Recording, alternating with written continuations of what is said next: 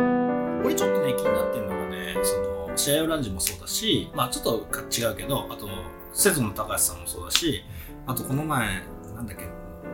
小田さんなんだっけ上質の会社始めた人ファあの岡田あ岡田さんあユニクロのお母さん、ね、あそうそうそうとかなんかちょっとそういう動きがねチラチラチラチラ見えるようになってきて、ちょっと CIO の人たちがそうそうそうそう動き始めたそれはねあのいいと思うそうなんか僕そう面も白ういちょっとまとまってなんかやれいいのにとか思ったりするんだけど、それちょっと書いてほしいなと思ってああそういうことそうだから CIO の今の動きってやっぱり CIO があんまあのちゃんといる会社って10%しかいない、うんだからまあ CIO ラウンジとかで何がやりたかったら一応 CIO っていう名前がついた会社で働いてる人たちがそこいるんだったらなんかそこであの知見があればそうそれがいないところ特にその IT 部長の人に言っても仕方ないよねどちらかというと経営者の人に言わないと意味そうがそうない IT 部長に言っても仕方がないオフィスオフィスたちからこの来るときにでしかも NPO 法人っていうのはなんかニュートラルな感じするじゃんうんなんかようわからんなんかあのコミュニティですって言われたら大企業はなんか何やそのコミュニティがなるんであえて今回 NPO 法人にしたのはなんか要は格格が上がるじゃん NPO 法人で NPO にしたんだしたんだよわざわざしたのはそういった格が上がることによってあのいやきちんと受発注もできるしあの大体大企業の人が NPO 法人と言ったらもうあそれだったら大丈夫やなっていうお墨付きがねあの出やすいんであえてそういう形にしてるんでなんかなんか知らんけどあの大企業の支援の人がなんか集まってゴニョゴニョしてるぞっていう風になるのが嫌だったんであえてそういう法人にした。だから大企業の CIO で、アメリカの企業で CIO のいない会社なんてもう、まあ、ほぼないからね。で、日本だと、なんでこんな議論してなあかんねんっていうのがあるんで。それってあれですかそそうの IT と経営が遠いからですかうん日本はそう。遠い。遠いんですよ。すごく遠いんですよ。まあ、遠いっていうのと、やっぱり SIR が結構力持ってるから、いいですね。もうちょそっとこ掘にりましょうか。そこによくわからないコンサルが入って、いいこと言ってうんいいこと言ってでるも。ものすごい、まあ、 NFH そうそうがそうそういいことそ言うってるそう、まさにあのガートナーとかが、いいこと言ってる IT メディアのスポンサーの例えば、ね新そう宿そうのそう会社も SI やそれとも新宿の会社はあ何全然違う。何それなのはプラクラウドネイティブな、あの、まあ言ったらなんていうか、伴奏者なの僕はまあただ応援してるだけなんで、うん応援。そこそこ。 生息している、あの、領域が違うのよね。いわゆるあの世で言う SIR っていうのはやっぱりそのどっぷり組んでがっぷり組んでこう全社的になんかパートナーシップとして御社の業務を支援しますっていう形でいわゆる第二上司するわけですよ。あのね、丸投げの丸投げそうそうをそうそう受けるところっていう言い方なのかうな。うんん。もう丸投げなんですでよ。も、第二上司だったら、そうそそうの、業務とか経営と、ああ、はいは近くないいはい。といけないですよねうんうん第二上司でもないですね、そういう意味ではね。なるほどなるほどね確かまあ、でも僕はそこはうね、ん日本人の、まあ、うんあのに。いや、責任を取らないため特性でに、そうそう本当にあの、生産性というよりは、現場の使いやすさうん。が声が大きい。うん。従事する。だからパッケージは入らずに、もうずっとカスタムメイトで、こう、現場のなんかはいユーザビリティばっかりこううん言うて、現場これ使いにくい言うたら、あ、だやかっら、て、現場の生産性というか、現場の満足度は上がるけうど、んそれ全体感として、その経営として、うまくこう、プロフィットが出すようなところは、まあ、二の次で、うんまあ、アメリカのパッケージでも、プロフィットが上がるのは一の次で、あと、もう画面使いにくてもええからやるよ、お前や、やっとけや、みたいな。そこはちょっと逆転してるから、うんだと思うんだよね。その経営に近くない、第二上司なのに経営に近くない。でもなんか日本の社内システム使いやすいのにあったことないですけどね。いやいや、外資系の方が使いにくいでしょ、比較論あのか使いにくいっていう意味では、外資の方が多分使いにくいけど、使いやすい、使いにくいがアジェンダではないっていうところが多分あるんでしょううんうね。んだからあそうそでうす、ねそれは、そこのポイントよ日ね本、日本企業の方がやっぱり使いやすさにこだわってるっていうのはあると思う。うん、ボトムアップあの画面の,、ねあの使いやすさで生産性がどうとか文句言うのは日本企日業だと本思う。企業うね。ん、だって聞かないもんね、そもそも。 IT 外資系リってテそラシーのない人が使えるツールにしろっていうそうそうそうそうそう。誰でも使える。バカよけを作れ。でもアメリカ人あでものね IT リテラシーがあるかっていうと結構クエスチョン一マー般クあそうそうねな、ないんだけど、もう無理やり使わせる、雑オールみたいな。そうそうよしよ面し白いあー俺もこれなんであ聞のいてねえよ。 ERP リテラシーみたいなのがあって、あのそれがだから情報ホッピングするときの自分の強みだったりするわけよね。で、私 SAP 使いますとかね、で SD 使いますとかね。彼らが好きなのは、やっぱり、そうそう日八の法則みたいな議論がすごく好きなので、だから、 8割使えなくてもいいと。そう、えーてか、8割の業務だけ抑えられてればそれでいいんだと。ああ、なるほど、なるほねど。日全八の全部カバーしなくていそいうそうそうそうそう。だからあそういうこでと、がもその好きなんですです。システムね、ちょっと小売業似てるなと思って、日本の小売業ってやっぱ現場中心、うんうん現場の声がっていうので、なんか組織図の現場を上に書いてみたりする会社もあるぐらいに、現場はこうやったらせやせやみたいな感じだけど、うんだってアメリカからすると、まあちょっとその国の、あの、問題もあるけど、トップの人が決めたこと、現場やるだけで、うん。現場でボトムアップで警戒がかかるないですね絶対ありえないから、ないね。まあ、それとそのシステムと同じ構造になってるかなと思うんですよね。現場の声は日本強くて、うんアメリカのやったらシステムやったら、例から使った例何を言うてんねん、お前、かーみたいなう。んうんえじゃあアメリカではあれ経営者の視点なんて言われないわけだ。うん。いや、あた、あたぼうやからうんですよね。で、経営者の視点がい。ない人は上がらない。うん。あだから要するに現場に求めるじゃないですか、経営者の視点。日本企業さん。うん、わかんない。あー本当に求めてるかどうかはわかんないですけど。まあ、まあユーサーね。言そううか言うね。いや、求めてない、絶対に。うんもうね、人間が違うぐらい思ってんちゃうかと。あ、そうそう。だから、例えばマネージャーが、例えばこう、退職しました。うんそしたらマネージャーを採用するんですよ。あ、アメリカは。うんうんポジションそのポジションを採用するんであって、下から上げるっていう感覚はあんまりない。うんマネージャーはマネージャー、ワーカーはワーカーなんでだすかよ。らこう、こういう感じだよね。こう、ステップアップするんで、だスよテ他のップアップしたければ、経営こういのう視点を持って上がればいいじゃないですかと。そうそうう。ん。いや、だって、あなた別になりたいわけじゃないでしょ。だからワーカーでいいじゃない。会社に行って。まあある意味クラス社会まあね、移民問題含めてそうですよね。だから、長期働いてるから偉いとかは全くないわけ。長期雇用ね、もうカルチャーになってますからね、日本はね。でも、アメリカもそうだったんだよ。うん。そうなんいでやすアねメリカの方が長いよそうそうそう。で、あいやもの、う GM とかおかしくなったのいやは、うんえー長期雇用で、その定年ないからねね年金問題がおかしくなって、うん。 GM とかは負担したわけね。ええそのその代わり、その代わり、例えば P&G とか50になったら、次のキャリアを考えなさいとか、一応パッケージを用意しますっていう、ななんとなくそういう不分率みたいなのがあって、いや50になれば、アーリーリタイメントで60までの給料と退職金をもらって辞められますよみたいなのがあるわけですよ。雰囲気それはでもその、雰囲多分ピアンジみたいに、そのホワイトカラーのポジションが多い。うん、会会社社,、ですねだから、うん。でもデトロイト3社は工場のワーカーの多いから、そういうのはなかったんですよ。うんデトロイトはそうだったうんんだ。確かでもその、自動車産業ってもうその、アメリカの基幹産業だって時代長いわけです。に。そうそう。デトロイトメタルシティね。街が変わっちゃったもんね。そうだからメイクアメリカグレートアゲインの言ってるのはそのデトロイトうでん。勤めた人が最後まで行って、うんよかったよね、鉄鋼で勤めたらよかったよねっていうのをもう一回っていうメッセージですね。でここでちょっと僕皆さんに聞きたいのはね、うんあのーハードウェアで日本で一時期世界を席巻したじゃないですか。うん車とか、はいテレビとか、ビデオデッキとか、なんやらかんやらカってセいットうデようッなキとのこ頃ろで、ラジカセとか。うん、で、まあ、ハードウェア行ったと。なんでソフトウェアが同じように続いて、日本は世界を席巻できずに、アメリカとか SAP、ドイツみたいなところが席巻してて、なんで日本はソフトウェアでも同じようなうんことが、ハードウェアと同じようなことができなかったのあれなんでなんですかね。あの私個人の視点は、あくまでもソフトウェアはハードウェアのおまけやっていうところから結局抜けられなかった。いやにハード第一に日本の企日業本のが。企業がね。ハードが良ければ、ハードの改良だけでやっぱり変わっていく世界ってあるわけじゃないですか。だから車とかでも車自体の機能を変えていけば、より良い、例えば燃費が上がるとかね。だからそのハードがあまりに重要視されてきたがゆえに、その上に乗ってるソフトっていうものの価値がやっぱり認められなかったことが原因じゃないかなとは思いますけどね。なんか i モードをせっかく作ったのに広がらなかったりしたし、PDA も結構ね、いいものを使ってるけタウれルどスが良かっも、た。、あ iPhone に近いことほぼほぼやってないのかな僕昔あのザウルスで、ザウルスであの、結構、あの、IC カードを入れていろんなアプリがあって、僕、いつもコンパで使ってたのは、あの、占いカードっていうのがあるんですよ。もうで出ましたねザウルスの横に占いカードを入れるとはい、それでその人を占える。うん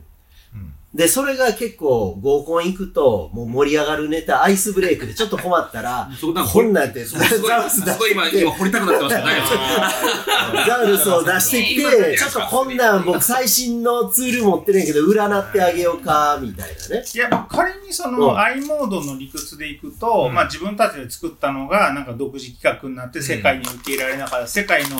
その標準企画を皆さんこれでやりましょうねってあんまりこう、土壌を作らずに勝手にその独自企画を作ったから、広まなかったっていうのはあるかもしれないけど、ちょっとね、結構日本人の特性、うん特集として、あの、うんあれとして、今の中国と同じように、うんパクるのって超うまかったじゃないはいですはか。いはい。だからハードウェアとか車とかみんなもう分解して最高やん、よっしゃ、作ったろってなって、今の中国と似たようなことをやってたかね、なんらと、か電気って言われそてう、ただ時か代ですよねら、ちょっと思うのが SAP とか出てきた時に、よっしゃーと思ってパクって、作って、わっしょーいってこうやっても、うんあんなクソみたいな UI よりは俺らの方がいいもん作れるってやってもよかったなと思うのになぜかできそうできなかった、うんでき、できなかったあの素晴らしい UI を作るいあの技量は日本人には絶対あるよ、うんうん現場志向のね、うんなんか典型的なそのイノベーションのジレンマですよね。うんそのだから成功したがゆえに成功しない。うんうん。その成功をさらにもの追いづく詰りめたこそらが日本だっていうから、ソフトウェアは経、例えばその企業の中でもソフトウェア部門っていうのは、その二軍ですよ。うんいやそうそうあの電気と機械が大体一軍なんだよねだから僕ら、僕が就職する頃も IT に行くのは精密に行けなかったやつですよ。うんハイテクに。うんなるほどね。当時90年代前半からするとそうかもしれない新な。越科学とか、長野にある会社とかセグエプソンね。うんうん言っちゃういしや、実際にそのね、その、精密機器も含めて、やっぱその、自動車もそうだし、すごいじゃん職人のうん作り込みが。そうがね強かったから、そそうそうそうだからやっぱっりちがもう目立っちゃって、ハードの優位性で勝てるっていう時代だったわけですよ。うんソフトウェアをやる必要がなかったんでしだからソフトなんかやらなょ。くてもその分ハードで凌駕すればいいやんっていうのが人々のアプローチだったんそうだでと思います、よだと思うんですよ。あとはそのゴールですかね。その圧倒的にアメリカの方がそのマニュファクチャリングが進んでたわけで、そこはベンチマークだったから超えられたけうど、んそのベンチマーカーがいなくなったから、うん。あの、まあ、ちょっと路頭に迷って、そうねでも製造業っていうか物を作るのがうん一番ヒエラルキーとして高いから、うんそのソフトウェアとか、なんじゃこれはという世界ですよ。でもだからそこに一線級の人間は当てられない。例そうね。えばじゃあ大手の日本の流通の会社、小売りの会社がいて、その e コマースがあんまり立ち上がらない。はっきりしてて、うんその店舗の店長の方が偉くて、うん偉いデジね。タル部門は2000でしょ ?2000 級でしょ、そうだね2000どころじゃないよ。だから、だから、だから、だから、だから、だから、ルート50だだからその、それをどうしても使ってほしい。だから、その、社内ヒエラルキーって当てるリソースと直結するんですよね。そうそううそう。ん。 2000 2000級扱いだから、うんあんまりいいことにならない。からこれは、店舗持ってるところがスタートしたから。日本だからアメリカだからと関係なく。店そう。あ、まあまあまあ、まあそうそう、おっしゃる通りなんだけど、リテール一では方ないでかアもしれないメリカでアマゾンが生まれた。だから、インターネットってほら、世界で用意ドンってはい揃ったけど、そそこでも勝つ可能性があったと思うんだけど、よし、今からやろうみたいな。アイモードなんかそうですよね。うんお財布携帯って何年前の話ですからですよ。例えばね松下電機2000って年、ね2001年、それあぐのらいですもんねね。一回普通にあれでみんな、そうそうだそうね。あの、パナショップっていうのを作ったんだけども、あの、全国で2万4千店の専門店と、プラス、あの、パナソニックも売るけども、他のも売るって、プラス2万店で4万数千店の松田電機の商品を売る物流と、その、面を作ったわけだ。それ日本って狭いから作れるわけう。ん集積してますから集ね。積してるから、配送できるし。今ある、例えば、セブンイレブンの全店の数よりも、パナショップの方が実は多かったわけ。うん。です実はその、あの、今、セブンイレブンとか、あの、大騒ぎになったけど、俺からすると、パナショップの方が実は多かったんだよとか って、あるわけよ。マクドナルドの全店の数よりも、パナショップの方が大きい、ん多かったわけよ。だから、そういう、なんていうのかな、店を作るって実は、あの日本って割と簡単なわけなんだけども、アメリカってそれ無理よね。モールが、あの、あるんだけども、もう、ほぼほぼ無理なんで。だからやっぱりアメリカの方は、だからテクノロジーフレンドリーっていうか、もうわざわざ行かなきゃいけない。解決できないから。なるほどねこの中であうのんインターネットが立ち上がってから数年って海外にいた人いますない。いいつぐらいだからインターネットが立ち、まあ、1990年後半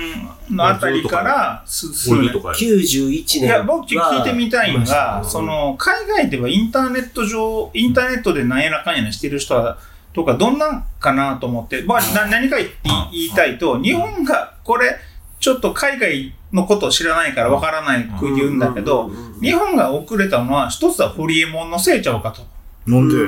そもう一つは、二ちゃんのせいちゃうかと。うんなんでおもうなんでかと二人じゃん、もうじゃあ。そう、なんひろゆか、き と堀ちゃんで。 なんかほら、2ちゃんっていうんで、エンタープライズ的な人が、なんかインターネットはちょっと、危ない。あかんぞと。なんかやばいもんであって、俺たちには関係ないぞっていうような刷り込みが非常にブロックされて、堀も出てきて、な IT の連中っていうのはとんでもねえやつだっていうようなのがあったから、ちょっと手を出すのに、ちょっとこう、ああれは俺らではないと。あんなもんに手出すのは、あの俺たちのやることじゃないっていうんで、数年、あるいは十数年経っちゃったから、でこもんそだれけっ遅れててアんじメゃんリ。カのドットコムバブルも同じじゃないですか。そうそうそうそう。ああの時期海外はどうだったグローバルで結局あの当時覚えてるのは株式投資で PR ってあるじゃないですか、うん評価基準として、うんうんで PR では測れない企業の成長性っていうのがあるっていうことが2000年前後声高に言われてたんですよ、だから、そういうものに考えずに、な、あの時に何やったか忘れたけど、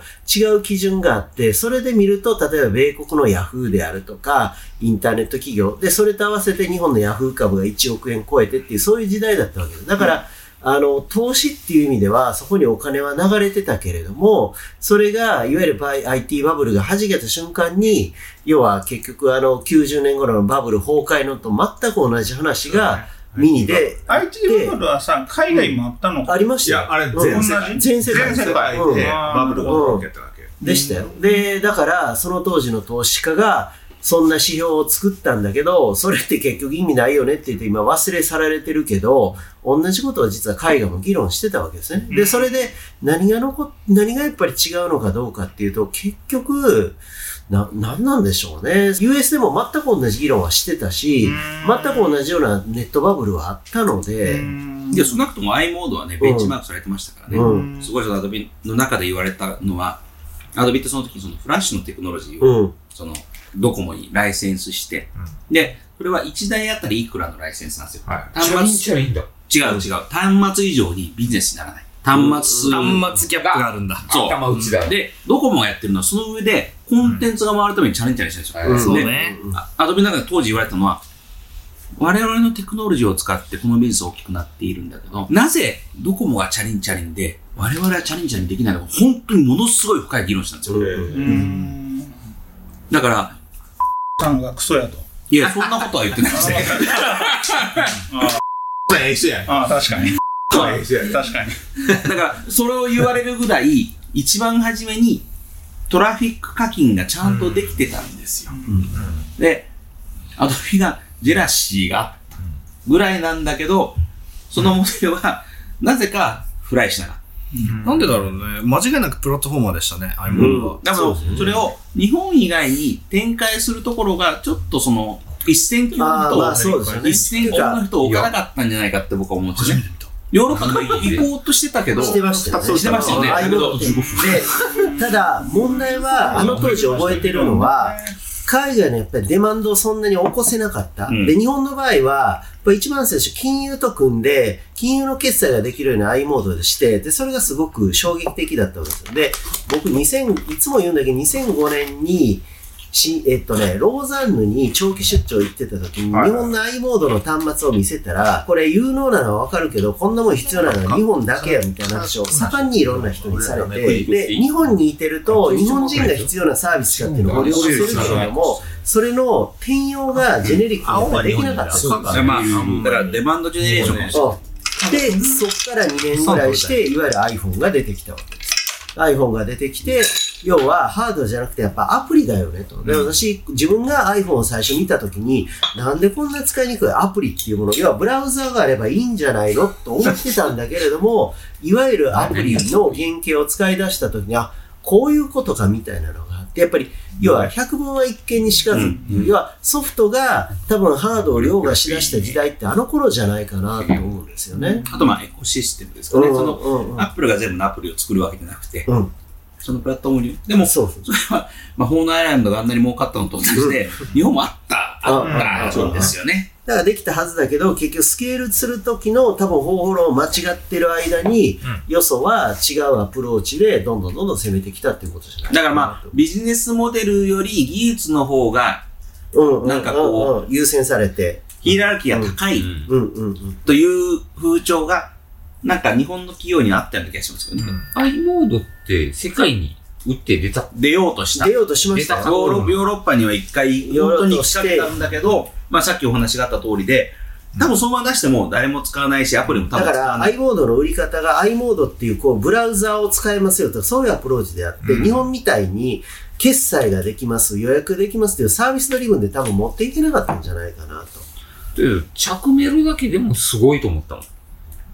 ん。あやってること着ねメロね着メロはヨーロッパでもやってましたよみんなうん自分の好きな曲を、うんそれもあれ、最初のサブスクリプションビジネスじゃないですか。いやだからちょ、その月さっき300円でなんとかそはうね。当時サブスクリプションのことはなかったけども、あの、確かに確かその、うん。チャリンチャリンっていう言い方を、うんうんね、当時英語でちゃんちゃん表と言わなかっ現表表現したか、もう僕ちょっと忘れてましたけど、アドビが言ってたのは、なぜドコモはトランザクションごとにビジネスができて、なんで僕らはたうんうん端末で一回フラッシュライトをライセンスして終わっているんだと。うんこれすごい言ってましたね。でも本質を言ってるわけですよ。そのアドビの人そは。うそうだって端末の数が限界だったら端末以上は増えないそのうで一番ビジネスをスケールするのはトランザクションだと。これはに。そうだね。新しいビジネスのモデルだよねっていうのを、もう2005年とか4年とか。それぐらいですね、はい。それぐらい多分その時期にいろんなものが変わっていって、それがいわゆる本当 iPhone 前夜だったわけですよ、うんで、当時、そのフラッシュライトとかを端末に、そして、いいビジネスしてるってアドビは多う分ん、外から思われたんですけど、アドビはそう思ってなかったからあれがやっぱりすごいですよね。うん。要は iPhone の端末だけお金儲かってていいじゃないですか、みたいな話だったけど、うん。いやいやと。いやいやと。ど一番儲けてるのはどこもでしょうと。あなぜ俺たちはテクノロジーがあったのにこのビジネスは作れなかったのかっていうのをものすごい議論してたんですよ。あ、はいはいやビジネスの、技術の話じゃなくてい。、そうそうそうそう。ビジネスの話をしてた。で、自分たちは負けている、もしくは、うんその、あんまりフェアに、うん。テクノロジーの割にお金がもらえてないっていう、そのギャップの認識がちゃんとしてる。うん。今の日本の問題、そう、今、今に至る日本の問題っていうのは、俺たちはビハインドしていないって言うんですよ。日本の技術は、今でもものづくりは世界一だとか、うん。うん。言うんですけど、いや、実態と合ってないと。そうだね。だから、ギャップを認識しないと勝てない、うんあの、リカバリーできない。でも、日本の問題っていうのは、まあ、そのさっきのイノベーションのジレンマの話なんですけど、俺たちまだ一線級だと思ってるところに、一番問題があるし。まあ、今も成長産業とか、あらゆる産業に人当てられないことになってません。だからそれがその、孫さんが言った、AI, AI 文脈で見ると発展途上国ですよねっていう表現ですよ。うん。あれは、孫さんすごいよね、やっぱり。そういう。あの、言語化能力が素晴らしいなと思いましたねそうそうそうそうすごいよね。でもう彼がわしづかみにするよね。彼が記帳しなくても彼のメッセージをああいう形で伝えるっていうのはやっぱりすごいと思ううんよね、孫さんってやっぱすごい。いくら車をたくさん作れてもしょうがないということを彼は今言ってるんですけど。